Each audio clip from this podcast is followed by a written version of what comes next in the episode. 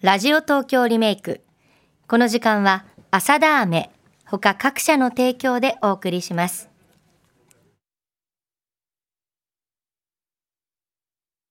4時です。金曜ワイドラジオ東京縁側、本当に、今日も浅田飴さんに本当に助かってます。ありがとうございあますりがとうございます。うん、えーお相手は浅草キッドの玉袋筋太郎さんと富山えりです。では玉さん、この時間のコーナータイトルお願いします。ラジオ東京リメイク は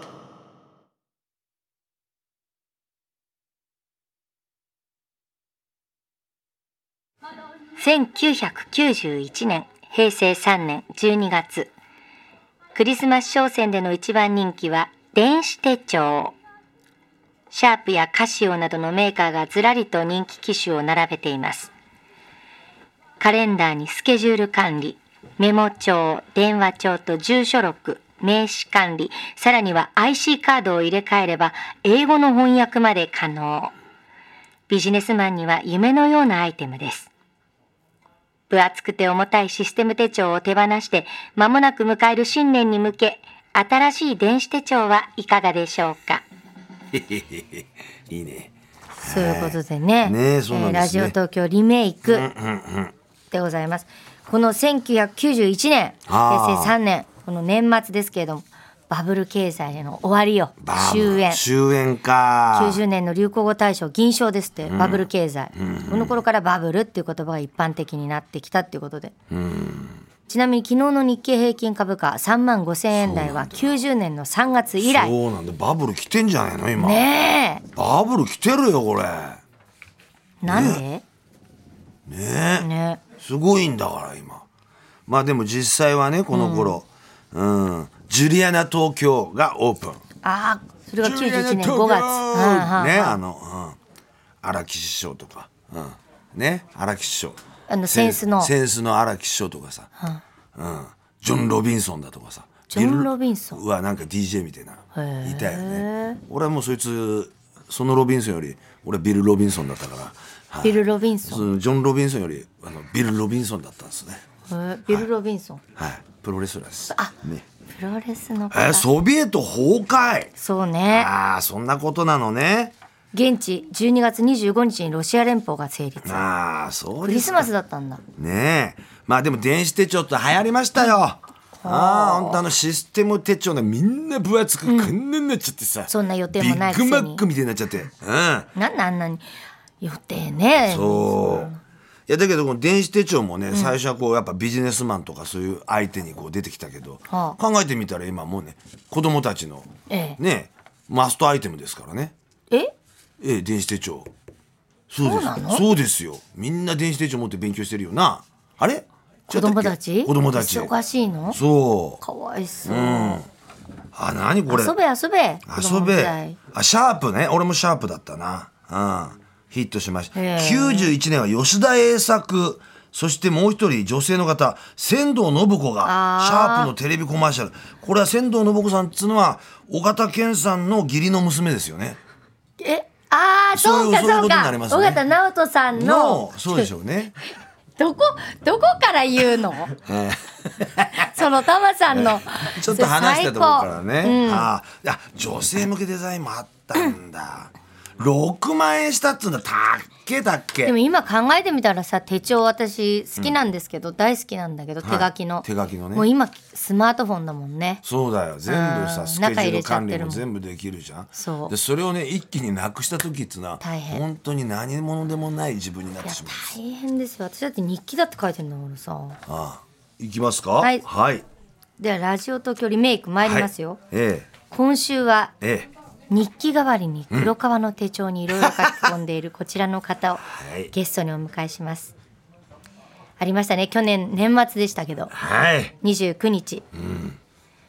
板橋区のね真言宗南蔵院からねの伸ばしてくれってそうそうそうでさあの住職がさ、ええマムシさんにまださ来ねえんだよね、ちょあ のーマムシさんにさ合わせてさおはようございま羽すついておーあいてててててマムシさんどうもどうもよろしくお願いしますどう毒マムシさんだよさんでございまもよろしくお願いしすねえ大丈夫だった年末さ住職がさマムシさんに合わせてさますそうジ金ュラあんンなの鳴ら鐘しじゃなちゃっくててジュランの鐘の前にうんうんカンカンカンさカンカン鐘ついてくれてそう南蔵院あんな相づちでな金をつく住職なんてさ聞いたこともなでい俺がね、えー鐘の下で、あのー最初喋ってるじゃない、はいそれでグッとこうやったらね、手を振ったらさ、キュゴーンぶやってくれやっつてくけれ本番だよ、えこれがまたね俺がねあの Q を出してるディレクターみたいな感じであーでまたこうやるとボンすごい答えてくれる住職ね住職もすごいですよね本当ですよそれからね、これはね小竹の話、ね誰も聞いてる人いえないラジオでここだけすなんラでジいオやあのね、えー最後に、えーじゃあ、あのー早い除夜の鐘ですけですけど、はいそれをね聞いてお別れしましょうなんて言ったろ、はいはいはいそれでけあの本堂の中みんないるわけだからあのあの原稿やなんかもさそれからあの3人のおばさんたちがね、はいはいはいうんなんかいろいろ亭主ほったらかしとか別れちゃったとかねいう人とかそれであの最後ボーンってなって終わったじゃん。であれはね本堂に中にあったお金金大きなええそのあれ外の金じゃないの。えだってみんな中入っちゃったからつく人がいないわけよ。かそうあ俺がそれでそれで金をついてってこう手振ったらね住職がゴーンってそばにあった金をねあだけど全然根は分かんないね。ああいそういです音ねだったね後で録音聞いたけど確かに表の金と全然変わってないですよ、ええなんか航空管制塔みたいな格好している ね今まああのイヤホンヘッドホンですねヘッドホンねして浜ありがとうござい田さんヘますッドホンだからねそうなんですいやねそれでね、あんだけね照明もやっていただいたりなんかしたのにね、ああいう大ねあの能登半島地震がそうそうなんですよ1日にあ、ええまあああやって釈伏してくれたと思ったのにね、願いがね、ー本当ですねええいや俺思うんだけどね、あのこういう人もいたよ、ええあの今ね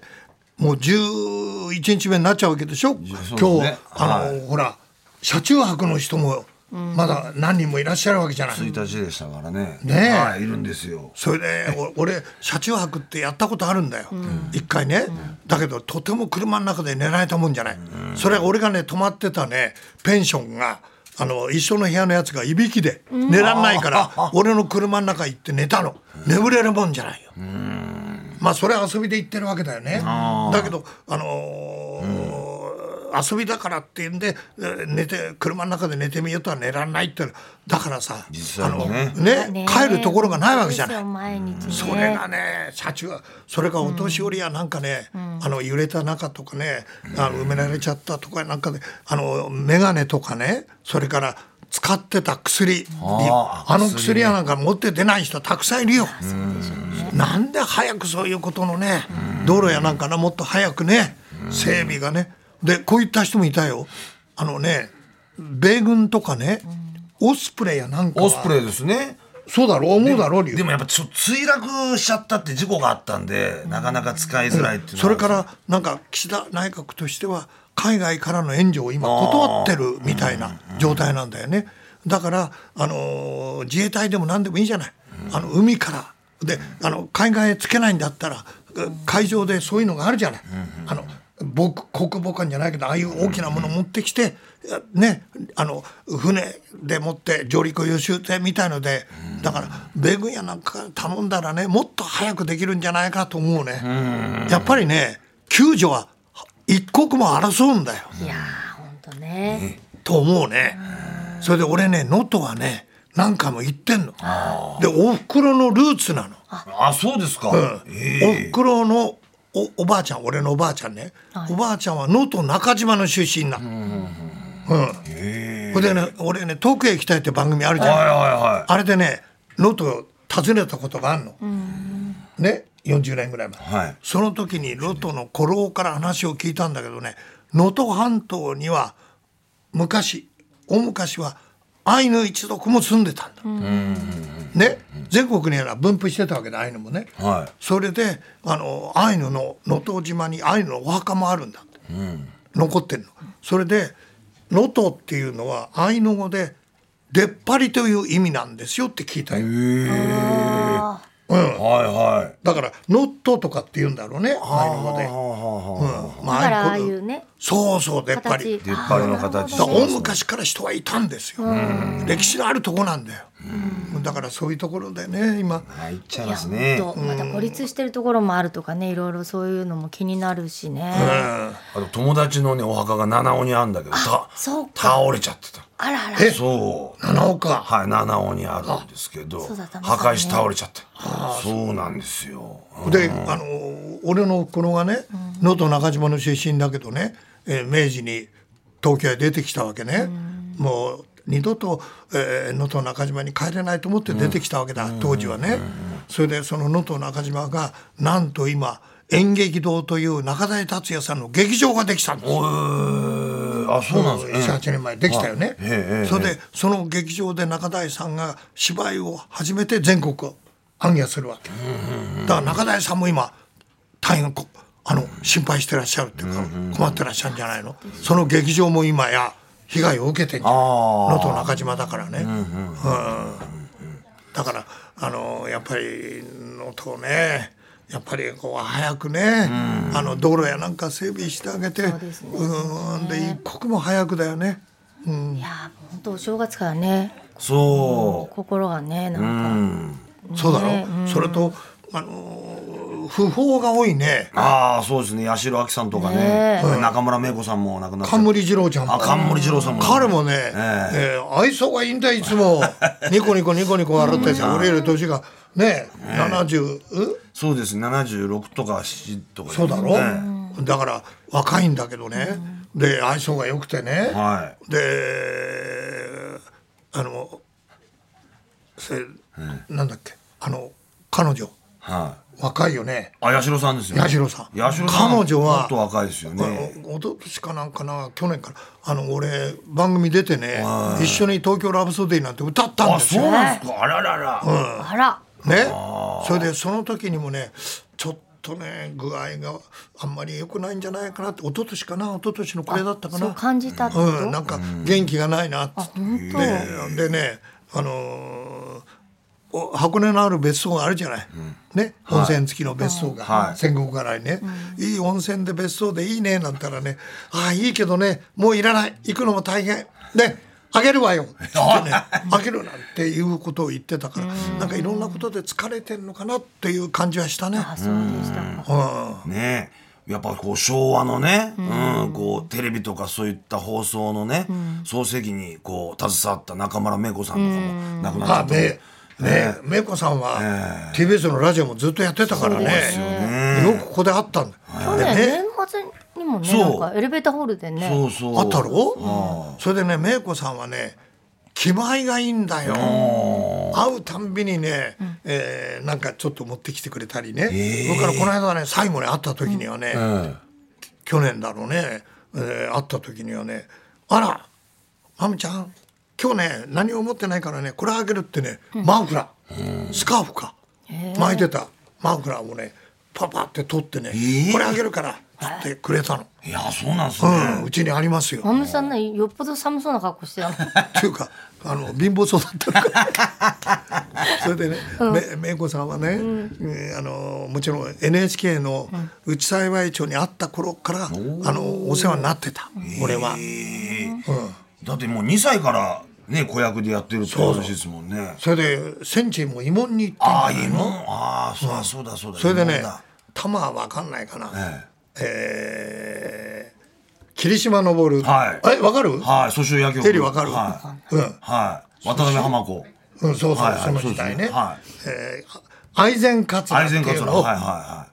花も嵐も嵐もはいはいはそれと、えー松原美沙っていう人とこう二人で歌ったわけね、はい愛禅カツラを、大臣ことの、はい。それをね、えー戦前で戦争中かなんかで戦地へ行ってあーえーそれであの彼女も芽子さんも行ったんだよねそれでねなんか後ろで見てたんだってそしたら二人がね歌いながらね後ろでねボソボソなんかやってなって手つないでんだあコンビで歌ってる時にあ。うわ、大あ人らの世界。仲がいいなと思ったんだって、そしたらあと結婚したああ、そうなんだよ すごいですうん、ね。だから、えー、霧島のオールさんと、えー、松原美沙夫っていうね、えー、二人がまだ結婚する前、だけどうんバレちゃいけないっていうんで歌いながら手をつないで歌ってたというそれを俺に話してくれたことがあるよ。ええそうでも大人の世界をそうやってちっちゃい頃から見ちゃうってすごいですよね、それで赤坂のね、えー赤坂小学校の脇の方にも住んでたことがあってそこへ俺取材に行ったことがあるのね。で、えーお父さんもいたかなお父さん正恒さんっていうね小説家でね、うん、それからおお母さんが千恵子さんっつったかな、あの新劇の女優さんで、えー、戸明幸雄さんやなんかと一緒に劇団もやってたっていう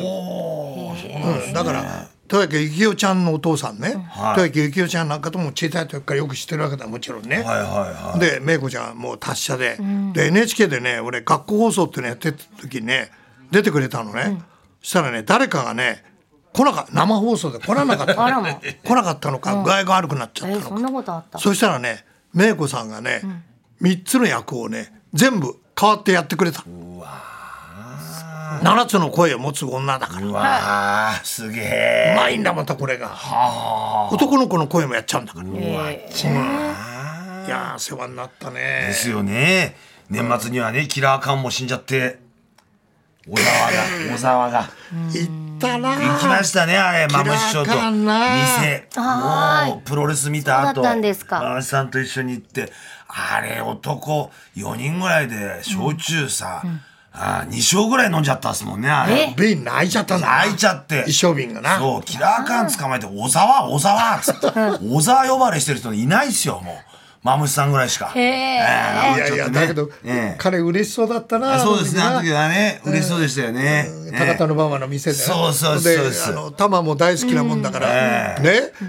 うんさっきビル・ロビンソンの話もしてたなさんしてたしてましたね。なあはい、また、うん強かったありがとうございます強いっすよ。ああカールゴッチなええイギリスのね、レスいやリだングかでらすよ。あのーキラカンもね、えーで新宿でなんかそうですお別れの会をねあやーってるっていうんでそうですかんまあいろんな意味で応援してなんかしたんだけど、宮宮橋道也がそうですね大好きで,、大好きなんですよね。またよく歌うんうまいんだうよ。まいんですよね。で、あの、男子師匠がね、その歌声を見初めてっていう話ですよね。で、宮橋さんにね、ええー男子が紹介して、宮橋さんがねじゃあキラーカーンにご馳走するって俺とか男子とかキラーカーンを連れて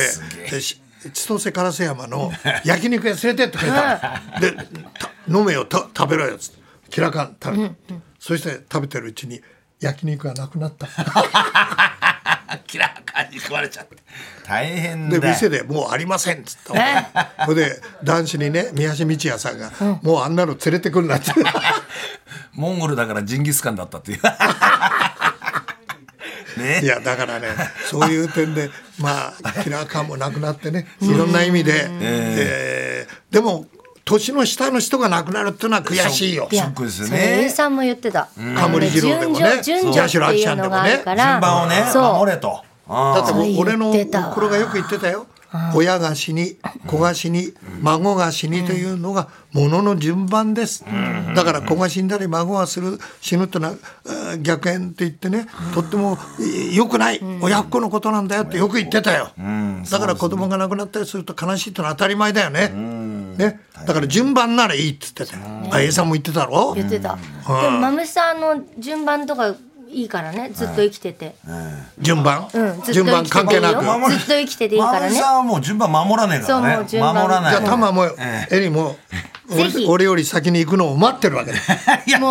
う俺が待ってるわけもしかしたらもう私の方が先かもしれない。そうですよね。マムシさんはでも本当にずっと元気でいていただきたいんですねが。元気で、えそんな豆石さんでも俺の順番も来るよいずれやめて。あ、ゆりさんの方が先とじゃなりいあえですずまだ待って。今日来たのはそなんかあるんだよねそうですよ録そう音がよ。これこれ録音がじゃない よ。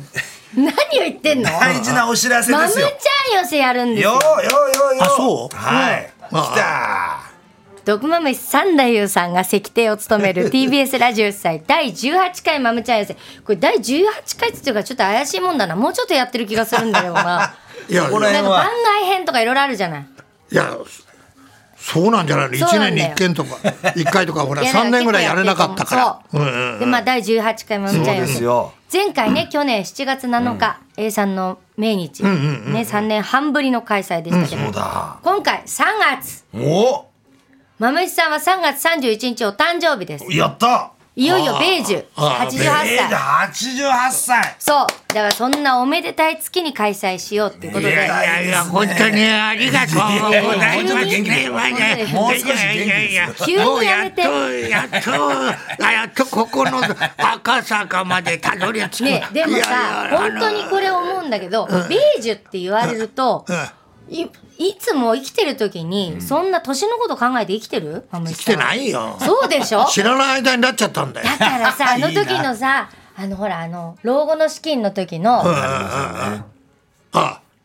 あの格作としたそう草笛さんがさ、区下なんかからさ、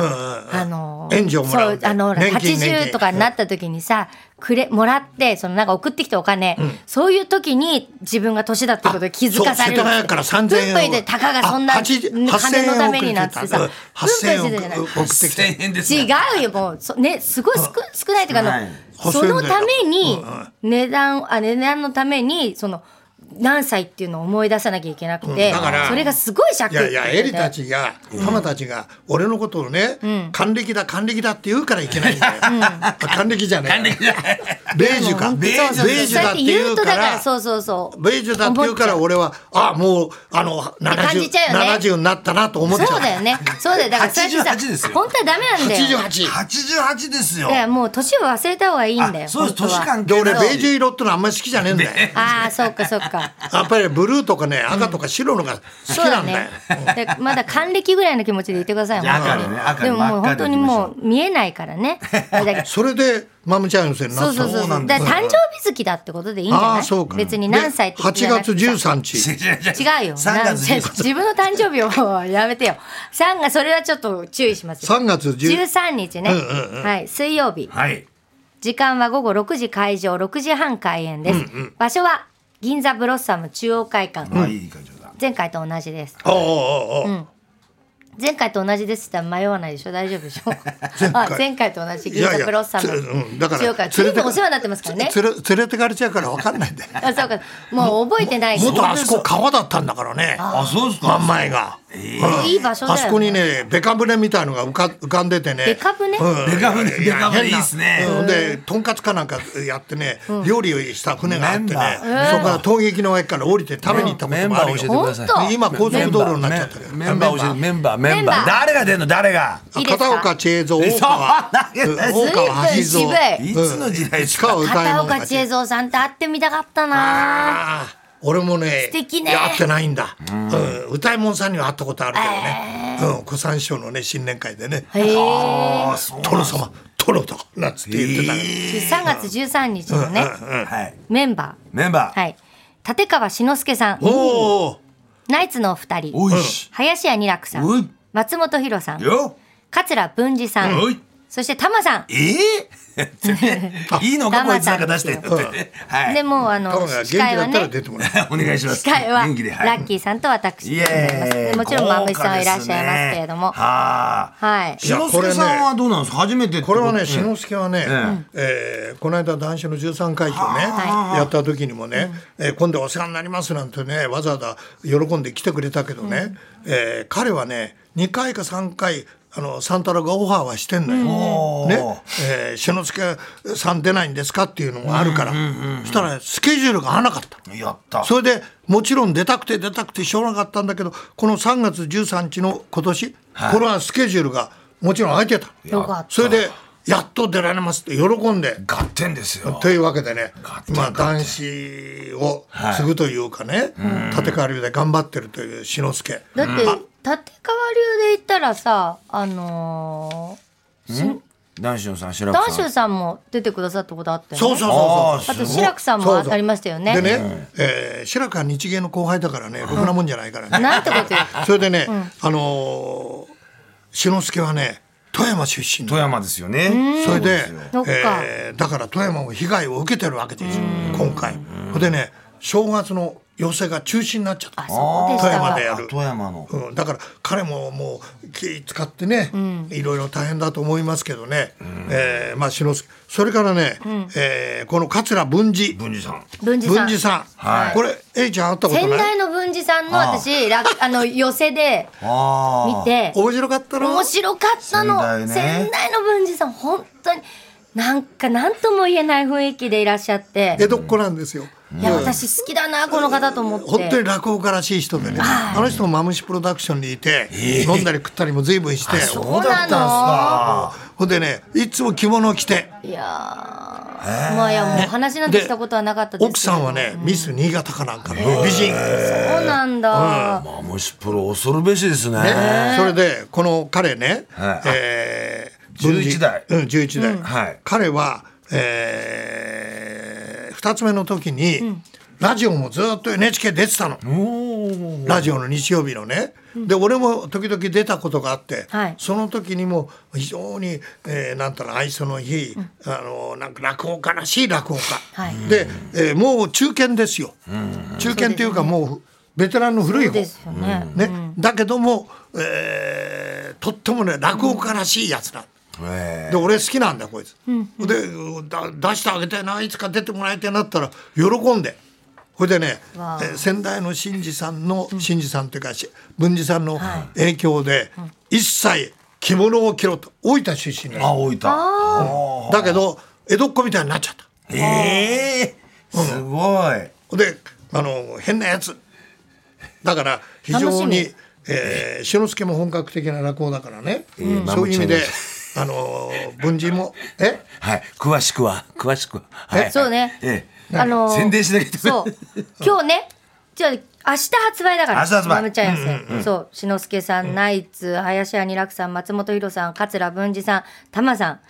ねもちろんマムシさん、ラッキーさんはい第18回マムチャヤ寄せなんですがチケットは明日1月13日土曜日、午前10時発売ごく完売はい料金は全席指定で税込み6600円です。チケットはローソンチケットだけでの販売です。お近くのね、ローソンかミニストップの店頭にあるロッピーっていうのロッピでー直接買えます。で、その時にねロッ、ピーって飲み物みたいそうなコッピーみたいなもうロッピーもね、おなじみになってきましたよ。ええ、そうなんですよ。知らねないんですよ。買わなくていいからいいよ。ね、買う時に教えてあげるね。えローソンかミニストップの店頭にあるロッピーで直接買えます。その時にね、5桁の L コードっていう番号が必要なんです。めんどくせえ なそんなこと言わないでよ。で、もし分かんなかったら店員さんがね、優しく教えてくださると思うんですけど、その L コード、今言いますね。はい35230いいですか35230この5桁持ってあのローソンかミニストップに行けばまず大丈夫っていう感じなんですけど発売後のお問い合わせはグローディア事務局、はいこちら電話番号申し上げますが平日の午前10時から午後5時までのお問い合わせとなります、はい090誰かの携帯電話 そうだなの78213056俺のは違うけどうん違うね、 違う。俺のも違う零九零なっちゃってるよ今七八二一三零五六。これ月曜日から金曜日の朝の十時から午後五時までの問い合わせとしてください。えー、朝10時以降にねお問い合わせくださいね、月曜日のねチケットの発売は明日明日午前10時です完売詳しいことは TBS ラジオのホームページ内にあるイベント情報をご覧いただくか「マムちゃん寄せ」で検索してください皆様のお越しお待ちしております六千六百円ああそうっす安いこわれけですよあの現金で持ってきて、はいそれであのしそれ以上に売れた場合にはキックバックキがックバックもありますやめなさい。 本当にそうする人いるかもしれない事。ダメですよ。いらないです。だわーはい、まむしさんでした。ありがとうございました。安倍せで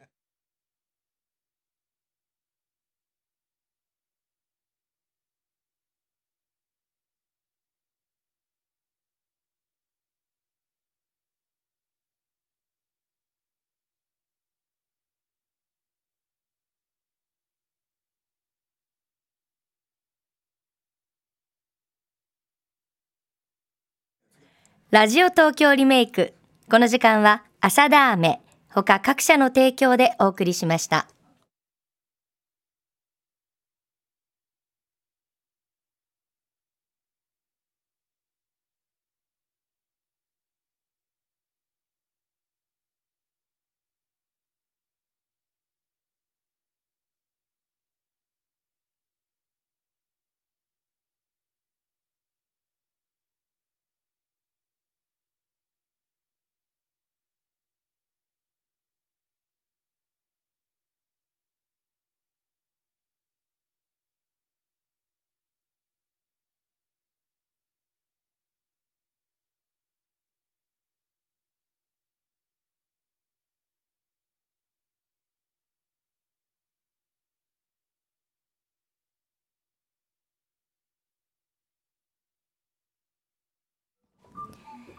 時刻は4時30分ここで TBS ラジオ交通情報です警視庁の飯島淳さんお願いしますはい、お伝えします。